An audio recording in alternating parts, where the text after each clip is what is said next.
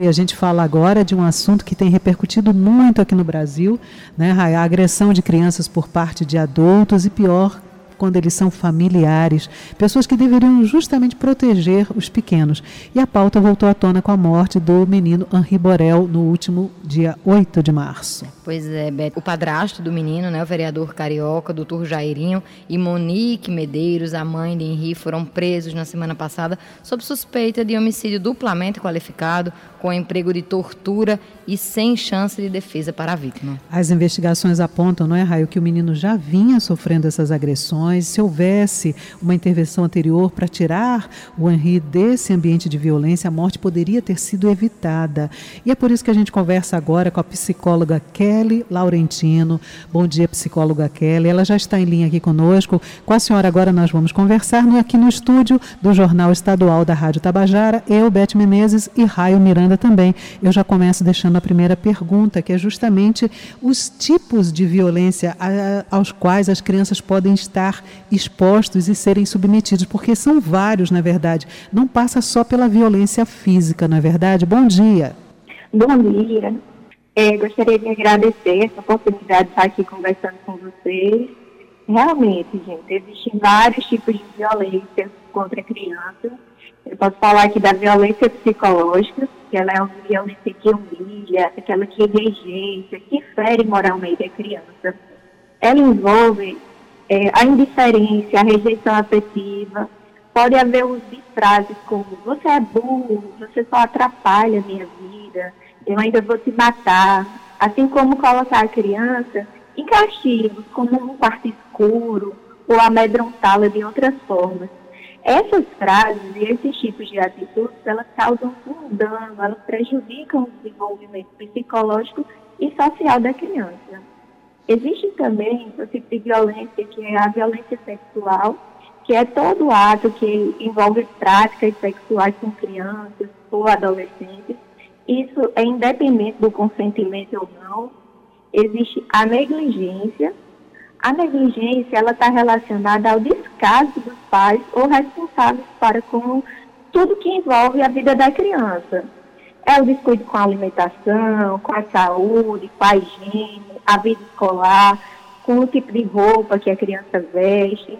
Isso também não depende de classe social. E a violência física, né, que é, são atos de agressões físicas, elas podem deixar marcas visíveis ou não. É uma violência intencional, ela afeta a integridade física e ela pode causar lesões, ferimentos, fraturas, hematomas, mutilações ou até mesmo a morte, como aconteceu, infelizmente, no caso do menino Henry. É, bom dia, Kelly Laurentino, Raio Miranda, agora também falando com você. Pois é, um assunto que, quando a gente repercute, a gente se entristece junto, né? Um caso que tomou uma proporção aí nacional. É, num caso como esse, Kelly, do menino Henry, como os outros familiares poderiam ter percebido que a criança era vítima de violência? A gente tem falado muito sobre a mãe da criança, né, é, que supostamente também está envolvida nesses atos de agressão. Mas quais são os sinais que essa criança dá? Ela teve dias antes também em contato com o pai, com os avós. Como essas pessoas poderiam ter percebido os alertas e os sinais enviados pela criança? É, é de suma importância que a gente fique atento às mudanças de comportamento e aos sinais. Esses sinais eles podem vir como hematomas pelo corpo, o medo que a criança sente, roupas inadequadas ao clima, tipo uma criança está com um casaco num período quente, que pode ser que ela esteja escondendo algumas marcas pelo corpo. É, pode envolver a ansiedade, choro, uma dificuldade de aprender, apatia, a criança pode ter pesadelos. Gente, quando a criança diz que ela não quer ficar perto de alguém, começa a rejeitar ou se esquivar do contato com alguma pessoa, nós não devemos jamais forçar. Devemos sim procurar entender, conversar com a criança. Chega junto, pergunta para ela o que é está acontecendo, se ela está com medo. E eu ressalto aqui que qualquer pessoa ela pode denunciar o Conselho Tutelar, que vai investigar. Qualquer cidadão pode denunciar. A suspeita ela já é suficiente. 7 horas 16 minutos, a gente segue conversando com a psicóloga Kelly Laurentino. Kelly, no caso do menino Henry, ele era filho, não é, de pais separados. Quando ele ia para a casa da mãe, ele sofria para se despedir do pai, né? Quando ele tinha que retornar para o apartamento onde ele morava com a mãe, com o padrasto, ele apresentava alguns sintomas, ele chorava muito, ele ficava nervoso, chegava até mesmo a vomitar algumas vezes. Mas como saber se isso, por exemplo, não era sinal era algo errado ou era só a criança não sabendo lidar com a separação? Como perceber essa distinção? Ouvindo a criança, nós devemos sempre acolher o que é que essa criança tem demonstrado, né? Seja através de palavras ou do comportamento dela. Nós precisamos desenvolver um olhar atento e uma relação de confiança com a criança, onde ela não tenha medo de expressar para a gente o que, é que ela está sentindo, o que é está se passando com ela, e buscar ajuda especializada. Sempre que houver a menor suspeita de algo que não está indo bem com a criança, nós devemos procurar ajuda. As crianças, elas costumam dar sinais para a gente e a gente precisa ficar atento a esses sinais. Nós precisamos validar os sentimentos da criança. Normalmente, nós pode até estar tá fantasiando, mas é um número tão pequeno de crianças que faz isso, que elas precisam sim ser acolhidas, ser ouvidas, e elas sabem que podem pedir ajuda quando elas estiver precisando.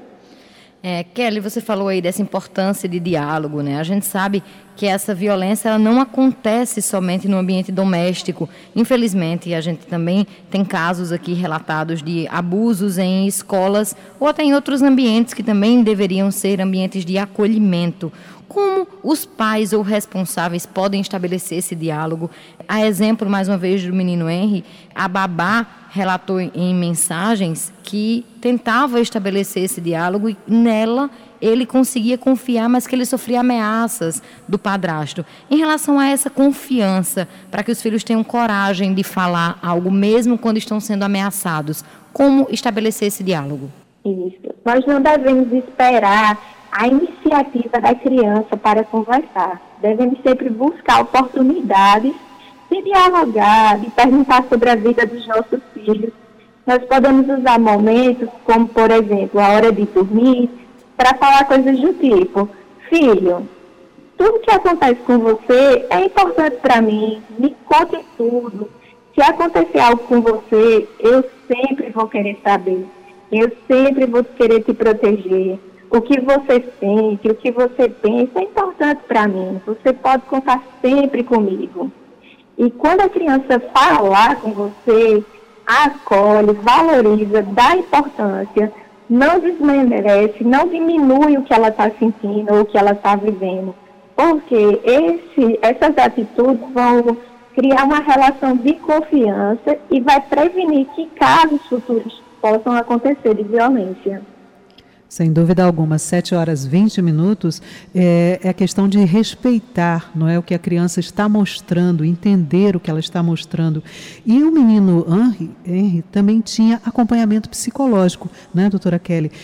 E, a, inclusive, a polícia vai é, ouvir essa, esse profissional que fazia esse atendimento psicológico e a gente fica se perguntando como foi que o psicólogo, por exemplo, não percebeu né, o que estava acontecendo, o que foi que faltou nessa relação entre o psicólogo e o paciente, que no caso era o menininho. É verdade. As pessoas, de uma forma geral, elas precisam ouvir mais do que as crianças fazem, acolher e, sempre que possível, tomar medidas necessárias como afastar a criança do agressor, fazer denúncia, investigar bem o que está acontecendo. Porque é melhor a gente descobrir que era algo simples do que deixar passar algo que realmente é sério e importante, como no caso da integridade física e psicológica da criança. Com relação a profissional, eu não tenho assim como identificar exatamente, julgar o motivo real disso não ter acontecido. Pelo relato da profissional, foram realizadas apenas cinco sessões com a criança. Então, pode ser que nesse período não tenha sido tempo suficiente para ela fortalecer o vínculo de confiança com a criança e poder identificar a real gravidade do que estava acontecendo. É, Kelly, é, só para a gente concluir, a gente sabe que, infelizmente, nesse caso que a gente está usando como exemplo, as consequências foram as piores possíveis, né? O menino veio a óbito. Mas, em caso de esses outros tipos de agressões que você citou logo no começo da nossa entrevista, quais são as consequências dessas violências para a vida de uma criança que é agredida? Ela sofre essa agressão ainda na infância e leva isso com ela para toda a vida. Quais são as consequências? Que tipo de vida essa criança pode levar? É verdade, porque crescer e se desenvolver em um ambiente marcado pela violência gera sérios problemas e pode desencadear transtornos como a síndrome do pânico, estresse, ansiedade mesmo, a depressão. Podem desencadear consequências como dificuldade de concentração e aprendizagem, a criança tem uma autoimagem negativa e distorcida de si mesmo, ter sentimentos de inferioridade, isolamento social. Você pega uma pessoa que era super extrovertida, comunicativa, e depois que ela sofre a violência, ela passa a ficar mais isolada, mais retraída.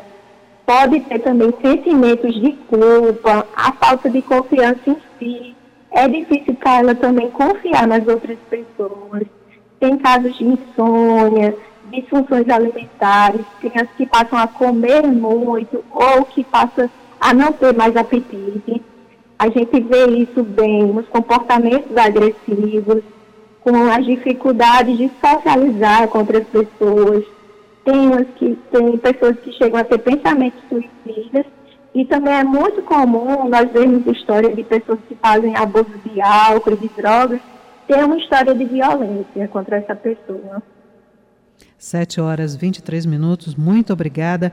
Agradecer a sua participação, psicóloga Kelly Laurentino, para uh, conversar sobre um assunto tão delicado, né, que é justamente, enquanto as crianças são tão vulneráveis, elas esperam de nós adultos justamente compreensão e proteção. E ver que o pai, a mãe, o padrasto não puderam justamente fazer isso e chegou à morte de um ser humano assim tão jovem, com tanta vida pela frente, é algo realmente lamentável. Agradecer a sua participação, suas informações e esclarecimentos. Muito obrigada. Obrigada.